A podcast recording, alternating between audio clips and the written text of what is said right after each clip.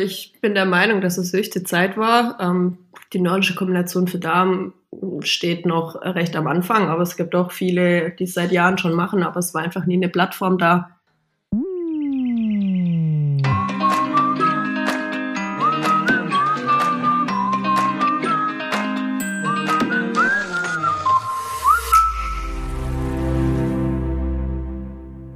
Kuckuck, hallo zum Podcast Visit Black Forest und zu einer neuen Folge Schwarzwaldgeflüster. Es sind nur noch wenige Tage hin bis zum FIS-Weltcup Schwarzwaldpokal in der Schwarzwaldgemeinde Schonach am kommenden Wochenende. Die Sprungschanze und die Loipen sind quasi präpariert und werden auch täglich geprüft. Aber wie sieht es eigentlich bei den Athleten aus? Wie ist die Stimmung bei den nordischen Kombinierern und Kombiniererinnen? Und dafür bin ich jetzt telefonisch verbunden mit Svenja Wirth, die am Wochenende eigentlich starten wollte. Eigentlich sage ich mal so. Wir verwenden das sportliche Du. Hallo Svenja. Guten Tag, hallo.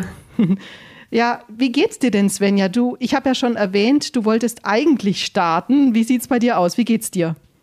Ja, ich äh, wäre sehr gerne dabei gewesen, aber wie ja, es viele Sportler diesen Winter getroffen hat, hat es leider auch nicht getroffen. Und ich wurde leider Sonntag vor einer Woche positiv getestet. Und ich glaube, man hört es auch an der Stimme ab und zu noch ein bisschen. Ähm, ja, mich hat's doch ganz schön erwischt. Deswegen kann ich auch leider nicht an den Start gehen. Das heißt, du kannst auch gar nicht vor Ort sein, nehme ich mal an. Du bist quasi in Quarantäne jetzt. Ich bin jetzt noch in Quarantäne, ja. Ich hoffe, dass ich mich vielleicht Ende der Woche freitesten kann, aber ich werde in Schonach nicht vor Ort sein. Dann. Mhm.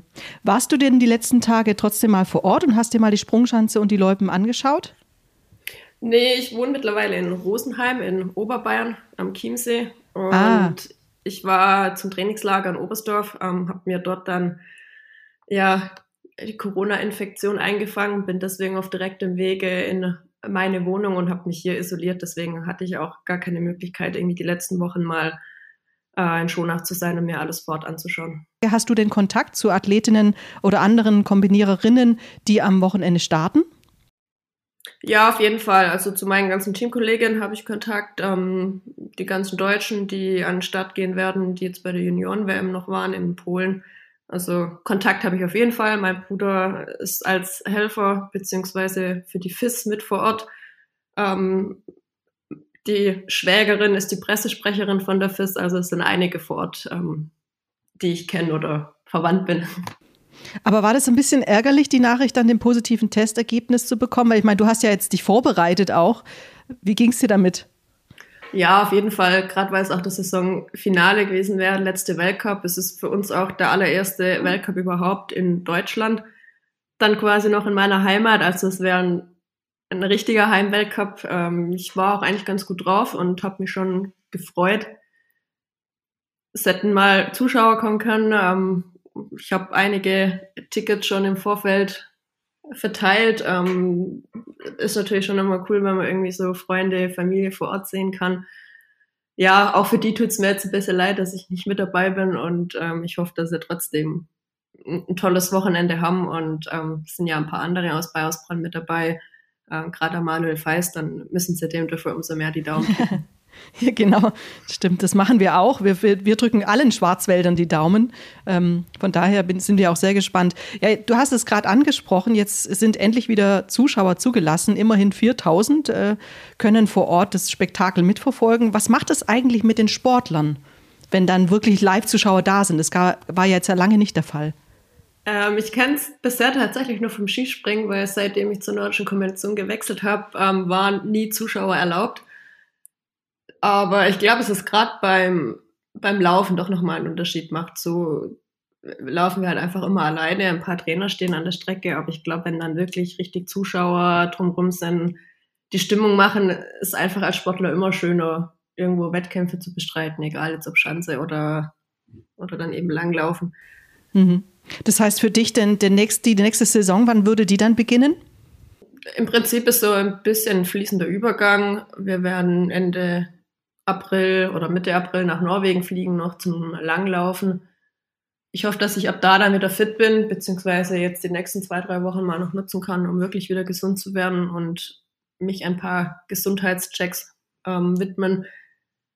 weil man da natürlich auch kein Risiko eingehen will, dass man irgendwas dann in die neue Saison verschleppt und dann gar nicht fit wird. Deswegen, mhm. ja, der März wird jetzt für mich so ein Pausemonat und dann hoffe ich aber, dass ich ab April schon mit dem Training für die neue Saison anfangen kann. Das finde ich jetzt nochmal interessant, äh, weil du sagtest Pausemonat, das hat man jetzt auch ein bisschen während Olympia mitverfolgt in China, dass die Athleten, die auch eine Infektion hatten, kurz bevor sie starten konnten, die konnten ja quasi gar nicht trainieren, weil ich meine, krank ist krank, man kann ja nicht viel machen. Ja. Wie, wie, wie geht man denn als Sportler damit um? Letzten Endes steht man dann eventuell am Weltcup und kann, äh, ist quasi völlig untrainiert oder wie läuft das? Ja, es kommt immer noch mal drauf an. Ich hatte doch deutliche Symptome, dass ich sowieso gar nichts hätte machen können daheim. Ähm, ich glaube, wenn man ohne Symptome durchkommt, kann man sich trotzdem so gut es geht irgendwie fit halten. Die haben ja dann Ergometer ins Zimmer gestellt bekommen, ein paar Trainingsgeräte. Aber klar, eine optimale Vorbereitung ist nicht. Und man hat auch dann beim Wettkampf gesehen, dass die Sportler ja nicht die Leistung abrufen konnten, die sie normal drauf haben. Die haben sich schon ganz schön schwer getan. Ähm, hm. Ich habe es jetzt auch gemerkt, ähm, wenn ich jetzt dann mal irgendwann nach zwei Wochen wieder raus kann, dann bin ich alles andere als fit. Mhm. Ja, das ist leider die Zeit, die es mitbringt. Wir können nur hoffen, dass es irgendwann ein Ende nimmt. Auch für alle, ja. nicht nur für die Sportler natürlich. Ja.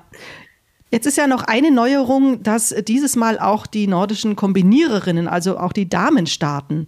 Äh, wie ist das für dich? Ähm, wie, wie, kam das überhaupt? Ja, zum Glück. Also ich bin der Meinung, dass es höchste Zeit war. Ähm, die nordische Kombination für Damen steht noch recht am Anfang, aber es gibt auch viele, die es seit Jahren schon machen, aber es war einfach nie eine Plattform da. Daher freut es mich jetzt, dass dieses Jahr auch mal ein richtiger Weltcup-Kalender zustande kam, dass doch einige Wettkämpfe waren. Ähm, einer Corona-bedingt zwar ausgefallen ist, aber ja, was vorangeht. Und schön für uns natürlich auch, dass es jetzt in Deutschland mal einen Weltcup gibt und zusammen mit den Männern. Ich glaube, da ist dann das mediale Interesse einfach viel größer wie wenn es mhm. getrennt wäre. Aber ich bin der Meinung, dass es ja wirklich höchste Zeit wird, dass, mhm. dass wir mit dabei sind. Nochmal für unsere Podcast-Hörer, die vielleicht noch nicht so viel Ahnung haben von der, von der Disziplin nordische Kombination. Äh, ist das eigentlich besonders anspruchsvoll und war das deshalb bisher nur für Männer offen? Ähm, besonders anspruchsvoll, ja, es ist sehr zeitaufwendig. Ähm, das Problem war, glaube ich, dass es da am Skispringen recht lang gebraucht hat, um sich zu etablieren. Und es recht wenig Sinn gemacht hätte, die zwei Sportarten, nordische Kombination und Skispringen gleichzeitig aufzubauen. Man hat sich dann lange auf das Skispringen fokussiert, um da einfach mal alle Wettkampfformate zu haben und eine gewisse Breite. Und jetzt kann man langsam den nächsten Schritt gehen und die nordische Kombination aufbauen, weil sonst hätte man wahrscheinlich vom Skispringen viele weggeholt und äh, hätte zwei Sportarten versucht gleichzeitig aufzubauen und es hätte wahrscheinlich bei beiden nicht richtig funktioniert. Ja, du bist ähm, Bayersbronnerin, Schwarzwälderin sozusagen. Du bist jetzt 28, wenn ich das richtig gesehen habe. Wie, wie kam das eigentlich, wie kamst du denn zur nordischen Kombination? Was begeistert dich daran? Wie waren deine Anfänge in Bayersbronn? Ja, ich habe tatsächlich mit sieben Jahren angefangen mit nordischer Kombination, ähm, gerade mit so Leuten wie mit Manuel Feist zusammen in der Trainingsgruppe. Sein Papa war unser Trainer und es war da eigentlich immer normal, dass alle nordische Kombinationen machen und mit Skispringen und Langlaufen ausgebildet werden. Und ja, so bis ich 10, 11 war, bin ich bei den Jungs auch mitgestartet. Ich war halt immer das, ja, mit das einzigste Mädchen. Und irgendwann gehen die Abstände zwischen den äh, Jungs und den Mädels dann einfach zu weit auseinander. Und dann hat man auch gemerkt, okay, da kann ich jetzt nicht mehr mit denen mitlaufen. Und dann ging es um die Aufnahme in den Kader des Deutschen Skiverbandes und ähm, Nordische Kombination vergaben, gab es damals nicht. Deswegen wurde ich dann ja quasi gezwungen, mich zu entscheiden, ob ich jetzt langlaufen möchte oder Skispringen möchte, weil es hieß, beides geht nicht. Und dann habe ich mich damals für Skispringen entschieden. Ähm, nachdem es jetzt aber dann doch wieder die Möglichkeit gab und bei der Weltmeisterschaft in Oberstdorf die nordische Kombination aufgenommen wurde für die Damen, und es einen Weltcup gab, habe ich mich dann doch entschieden, eigentlich jetzt nochmal das zu machen, was ich damals machen wollte, aber eben nicht machen konnte. Mhm. Hast du eigentlich eine, eine Präferenz, ob du springst du lieber oder, oder machst du lieber Langlauf?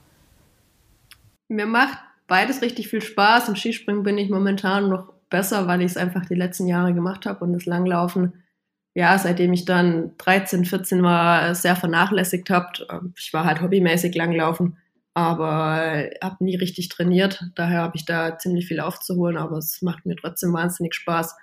auch wenn ich im Moment noch äh, besser springe als laufe. Hm. Was, was, was benötigt man dann? Was sind so die, die, die Dinge, die man drauf haben muss? Beim Skispringen ist wahrscheinlich viel mit Koordination und Technik, wahrscheinlich bei beidem wahrscheinlich, aber ich könnte mir vorstellen, dass beim Langlauf ja noch mehr äh, auch äh, ja, der lange Atem eine Rolle spielt. Oder wie siehst du das?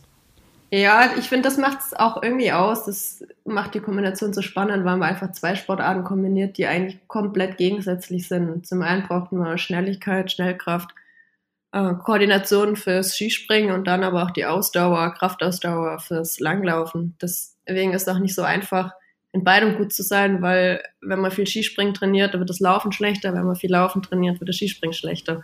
Mhm. Und da muss man einfach so einen Mittelweg finden und die, die diesen Mittelweg am besten finden, sind dann eben die, die nachher auch gewinnen. Mhm. Hast du auch schon mal überlegt, es auszubauen in Richtung Biathlon, also auch noch Schießen? Oh, Ah, ich glaube, da bin ich dann doch schon ein bisschen zu alt für. Also Echt? Ich, ich werde zwar oft gefragt, was ich für eine Sportart mache, und dann sage ich nordische Kombination, dann sagen wir mal, ach, das ist das mit dem Laufen und mit dem Schießen. Die meinen, glaube ich, immer Biathlon. Ähm, ja. Aber ich glaube, mit Skispringen und Langlaufen bin ich auch, was das Zeitmanagement angeht, ganz gut ausgelastet. Ja, vor allen Dingen beim Training, dann, das erfordert ja, dann noch mehr Training. Ne? Schon, schon ja. sehr aufwendig. Was waren eigentlich bisher deine größten äh, sportlichen Erfolge? Ähm, Skispringen war es mit Sicherheit die Goldmedaille bei der Weltmeisterschaft im Mixteam und ein sechster Platz im Einzel. In der Kombination äh, waren es leider noch nicht so viele Wettkämpfe. Bei der Weltmeisterschaft wurde ich aber auf Anhieb 17. in der Welt. Das fand ich jetzt für so eine Quereinsteigerin im ersten Jahr mal ganz in Ordnung. Und ja, so bin ich ganz zufrieden, dass ich mich doch im Weltcup mal in den besten 15 platzieren konnte. Aber ich glaube, da gibt es noch genügend Luft nach oben. Ja, da, da, bleiben wir auf jeden Fall dran und drücken allen Schwarzwäldern Athleten die, äh, die Daumen. Was waren so die größten Herausforderungen bisher? Du hattest ja auch leider mit Verletzungen zu kämpfen. Was waren die Herausforderungen deiner sportlichen Karriere? Rückschläge gehören zum Sport eben auch dazu, genauso wie die, die Erfolge. Es gibt keine Karriere, glaube ich, die ohne solche Rückschläge oder Tiefpunkte zu Ende geht. Ähm, ja, leider hat es mich zweimal erwischt schon. 2014, genau vor Olympia, habe ich mir einen Halswirbel zertrümmert. Da stand es mal eine ganze Weile in Frage, ob ich überhaupt wieder Leistungssport machen kann. Viele haben gesagt, dass ich die Ski eigentlich an die Ecke hängen kann, weil es aus medizinischer Sicht ähm, ja eher bedenklich ist. Aber ich habe alle eine, eines Besseren belehrt. Bin äh, wahnsinnig froh, dass ich trotzdem wieder Sport machen kann, dass ich nicht querschnittsgelähmt im Rollstuhl sitze und ähm, ja, wow. mich dann doch wieder zurückkämpfen konnte, auch wenn es ein wirklich mühsamer Weg war. Aber drei Jahre später konnte ich dann WM-Gold holen und das war irgendwie dann schon ein Stück weit auch die Belohnung dafür, dass ich den Kopf nicht ins Sand gesteckt habe und mich wieder zurückgekämpft habe. Habe mich dann 2018 genau vor Olympia wieder verletzt, habe ich mir in Hinterzarten beim Weltcup äh, das Kreuzband gerissen. Es war auch bitter, weil ich zweimal nachher genau am gleichen Tag im gleichen Krankenhaus lag und mir die Olympischen Spiele angeguckt habe. Nein, oh. Ja,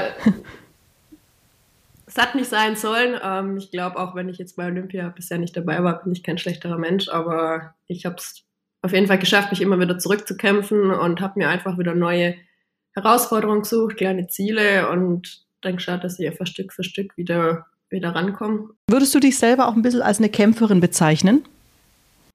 Hm, mit Sicherheit. Also man muss als Sportler ehrgeizig sein, sonst erreicht man sowieso nichts. Das gehört einfach dazu.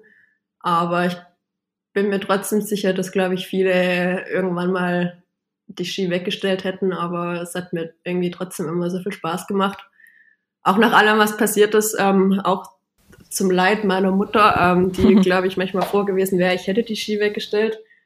Aber ja, irgendwie hat mich dann doch wieder die Motivation gepackt, dass ich mich da jedes Mal wieder aufraff und versuche, da wieder rauszukommen. Und bisher hat es immer funktioniert. Und ja, bin wahnsinnig dankbar dafür, dass ich den Sport jetzt so immer noch machen kann. Hm. Du bist ja im Hauptberuf auch Polizistin, ist ja auch jetzt, ähm, sage ich mal, nicht unbedingt frauentypischer Beruf.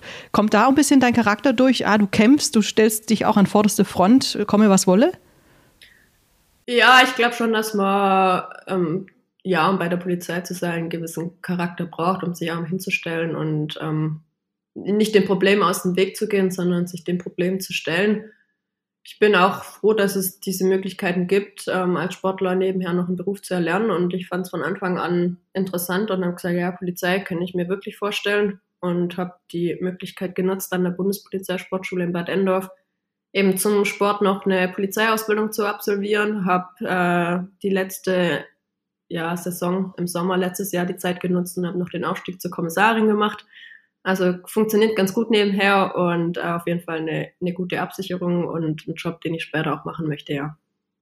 Ja, das klingt doch sehr gut. Also herzlichen Glückwunsch dazu zur Kommissarin. Das ist ja schon, schon ein Karriereschritt. Okay. Aus aktuellem Anlass würde ich gerne noch mal eine Frage stellen, weil einige sportliche Events ja auch gerade ähm, unter dem Eindruck der Ukraine-Krise stehen. Viele Weltcups oder alle Weltcups in Russland wurden ja auch abgesagt. Jetzt beim Schwarzwaldpokal, so viel weiß ich schon, sind keine russischen und ukrainischen Athleten dabei. Wie denkst du darüber? Wie fühlt man sich da als Sportler? Fühlst du da mit?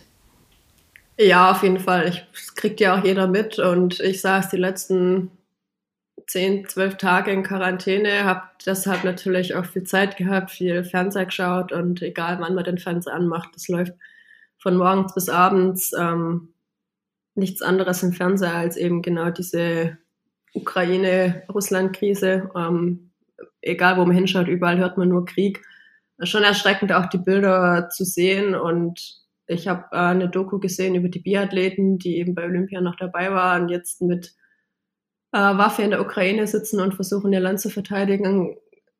Da merkt man auf einmal dann doch, wie nah die Sachen an einen rankommen und wie nah die Sachen auch tatsächlich sind, weil oftmals blendet man solche Dinge aus und denkt sich, ach, es interessiert mich nicht, es ist weit weg, aber man merkt jetzt doch, wie schnell es einen betreffen kann oder wie nah solche Sachen dann sind. Ähm, ich habe auch die Quarantänezeit genutzt, ich habe auch Pakete gepackt, habe äh, eine Freundin losgeschickt, habe gesagt, sie soll Sachen einkaufen gehen, ähm, um das solchen Hilf Hilfskonvois mitzugeben, weil man doch irgendwie auch versuchen möchte, irgendwas Gutes zu tun, auch wenn man ja von daheim aus recht wenig machen kann.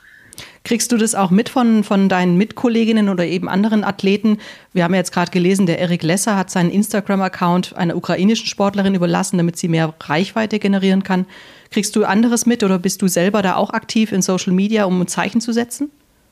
Uh, Social Media war ich jetzt tatsächlich weniger aktiv, aber ich habe ähm, gerade die Geschichte mit Erik Lesser mitgekriegt und finde ich tatsächlich unglaublich beeindruckend, ähm, dass er den Account so weitergibt. Und ich habe auch alles verfolgt, habe mir die ganzen Stories, die Posts angeschaut, die dort hochgeladen werden, ähm, weil es einen doch nochmal ja, nochmal näher ranbringt und die Sachen genau vor Ort zeigt, die eben nicht über irgendwelche Nachrichten übermittelt werden, sondern privat von einer ja, Athletin, die selber vor Ort ist. Und ja, es ist wahnsinnig erschreckend, die Bilder zu sehen. Aber ich glaube, dass man auch im Sport viel erreichen kann und Zeichen setzen kann. Ich habe ähm, ja jetzt viel Zeit gehabt, die Sachen anzuschauen und egal, wo man hinschaut, die Sponsoren haben ihre Farben geändert. Irgendwo an den Schanzen leuchten die Farben in den ukrainischen Farben gelb und blau. Ähm, überall sind Nachrichten auf Skier geschrieben, auf die Stirnbänder gemalt. Ja, also ich hoffe, dass, dass es nicht ewig so bleibt und dass es irgendwann auch wieder, wieder Ruhe gibt. Aber ich glaube, im Moment kann man nicht arg viel mehr machen, auch aus mhm. Sportlersicht, als ja, den Mund aufzumachen und einfach darauf hinzuweisen. Hm. Und du hast es vorhin ja erwähnt, also sowas hat es ja auch bisher noch nie gegeben, dass plötzlich äh, Athleten, wie jetzt eben im Beispiel Ukraine, jetzt statt in einem Wettkampf teilzunehmen, jetzt plötzlich mit den Waffen an die Front gehen. Das ist ja verrückt, sowas gab es ja noch nie. Ne? Ja, auf jeden Fall. Also sowas habe ich auch noch nie miterlebt. Ähm, ist schon erschreckend. Ich kenne solche Geschichten nur von früher, vom, vom Hörensagen und ähm, auf einmal von heute auf morgen, ja, sitzt man selber irgendwie so. Es ist ja fast schon paradox. Ich meine, dann, wenn ich mir vorstelle, das sind jetzt Biathleten, die haben gerade noch eine Zielscheibe über Olympia geschossen, jetzt plötzlich äh, zielen sie vielleicht auf Menschen. Also das ist ja irre. Kann man sich ja, gar nicht vorstellen. Ne? Unglaublich, ne? ja. Hm. Also ich finde es ich find's wahnsinnig erschreckend. Man kann nur hoffen, dass es bald ein gutes Ende nimmt für alle. Hast du eigentlich ein sportliches Vorbild? Schwierig zu sagen. Also so ein richtiges sportliches Vorbild habe ich tatsächlich keins. Ich habe so ein paar, paar kleinere Vorbilder, äh, auch nicht nur sportlich, ähm, von denen man sich, glaube ich, viel abschauen kann. Aber jetzt so ein, ein großes Vorbild habe ich tatsächlich nicht. Ne. Hm. Aber du bist ja, dein Bruder hast du erwähnt, der ist ja auch äh, ähm, sportlich da sehr unterwegs. War der für dich auch so ein Vorreiter? Das definitiv, ja, weil wenn er damals nicht mit nordischer Kombination angefangen hätte, dann äh, hätte ich als kleine Schwester was ganz anderes gemacht. Ähm, also er hat mich auf jeden Fall dazu gebracht, überhaupt in, in die Schiene zu kommen. Ähm, er hat damals als nordische, als nordische Kommanierer angefangen und ich habe im Training ab und zu zugeschaut und irgendwann ja, bin ich heim und habe gefragt, warum eigentlich mein Bruder so was Cooles machen darf und ich nicht. und äh, daraufhin durfte ich die Ski mitnehmen und bin so eine kleine Schanze runtergesprungen und ja, es hat mir unglaublich viel Spaß gemacht. Ähm, ja, er hat es dann irgendwann nicht ganz geschafft und hat äh, sich dann fürs Studium entschieden und seine Karriere beendet. Und ja, hilft seitdem, ist beim Internationalen Skiverband mit dabei als technisch Delegierter, macht Materialkontrollen, äh, Mhm. Ja, es ist da voll involviert. Du bist ja Schwarzwälderin aus Bayersbronn ursprünglich. Jetzt wohnst du ja, ja nicht ja. mehr im Schwarzwald. Ähm, wo und wie bist du eigentlich so aufgewachsen? Was bedeutet der Begriff Heimat für dich? Ja, also Heimat ist definitiv Bayersbronn. Da bin ich aufgewachsen. Da bin ich zur Schule gegangen und habe meine ganzen Freunde bin auch noch wahnsinnig gern dort. Deswegen das Erste, was ich jetzt gesagt habe, wenn ich aus Quarantäne rauskomme, dann äh, fahre ich direkt nach Bayersbronn und besuche meine Familie, weil es doch irgendwie so ein Punkt ist, um wieder runterzukommen und Energie zu sammeln.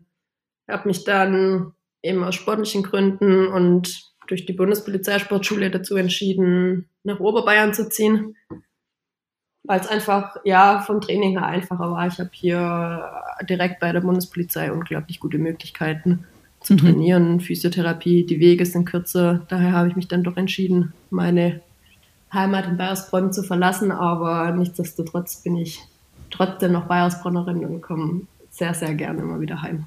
Was, was verbindest du mit dem Schwarzwald, mit, mit deiner Heimat? Sind das äh, zum Beispiel die Prägele oder das Essen oder ist es äh, der Sport oder die Berge oder was, was verbindest du mit Heimat? Ja, zum einen natürlich das Essen, wenn ich heimkomme, dann gibt es äh, oft so typisch schwäbische Sachen, die ich mir dann auch wünsche, die es halt in Bayern auch einfach nicht gibt. Ähm, einen guten Schwarzwälder Schinken, den muss ich immer wieder von Bayersbronn aus mit nach Oberbayern nehmen und äh, Leuten mitbringen. Hm. Maultaschen gibt es immer, wenn ich heimkomme, Spätzle, also meine Mama schaut dann schon immer, wenn ich heimkomme, dass es so typische schwäbische Sachen kocht, die es halt hier in Bayern einfach nicht gibt. Freue ich mich dann auch immer drüber und bin auch gern dann im Schwarzwald unterwegs, ähm, laufe gern Richtung Grindehütte hoch oder an den Ruhestein, Schwarzwald-Hochstraße, weil man da eine schöne Aussicht hat. Ähm, da oben stehen ja auch die Schanzen und sowas verbinde ich dann einfach mit, ja, auch mit Heimat und freue mich immer wieder, wenn ich heimkomme, weil es einem einfach irgendwie Kraft gibt, finde ich, wenn man so, ja, mhm. im Schwarzwald unterwegs ist, auch oben in den Bergen. Das war jetzt eine schöne Werbung für den Schwarzwald, da freuen wir uns. Ja, jetzt zum Schluss möchte ich dir noch das Wort überlassen. Was ist dein Appell an unsere Podcast-Hörer und an alle Schwarzwald-Pokal-Interessierten? Warum lohnt es sich, beim Wettkampf mitzufiebern? Weil es einfach ein saucooler, spannender Wettkampf ist. Man den ganzen Tag beschäftigt ist. Also erst Skispringen, dann Langlaufen. Also es ist viel Programm geboten. Und soweit ich weiß, wird das Wetter, glaube ich, auch ganz gut. Äh, endlich mal, weil schon nachher oft auch schlechtes Wetter war, aber dieses Jahr wird es zum Glück gut. Und die Deutschen sind gut drauf und zum ersten Mal sind die nordischen Kombiniererinnen dabei und ich finde, das sollte man sich nicht entgehen lassen und kann in Schonach wirklich von morgens bis abends Wintersport ohne Ende erleben. Und es sind endlich mal wieder Zuschauer erlaubt und ich glaube, alle Sportler sind wahnsinnig dankbar, wenn auch welche kommen und die 4000 Tickets alle weggehen und mal wieder ein bisschen Stimmung an die Schanze und an die Strecke kommt. Mhm. Ja, vielen Dank, Svenja Wirth, fürs Gespräch. Auch wenn du selber nicht teilnehmen kannst, wünschen wir dir als Team von Podcast Visit Black Forest alles Gute und vor allem gute Besserung. Und wenn und hoffen natürlich, dass du dann nach, nach, der Saison wieder starten kannst und auch jetzt für deinen nächsten Schritt. Wo geht's nochmal hin? Äh, nach Norwegen zum Langlaufen. Also auch für deinen äh, nächsten Schritt nach Norwegen zum Langlaufen wünschen wir dir auf jeden Fall jetzt schon mal viel Erfolg und ähm, alles Gute, erstmal gute Besserung. Dankeschön und ich hoffe, wir sehen uns dann im nächsten Jahr wieder schon nach vor Ort.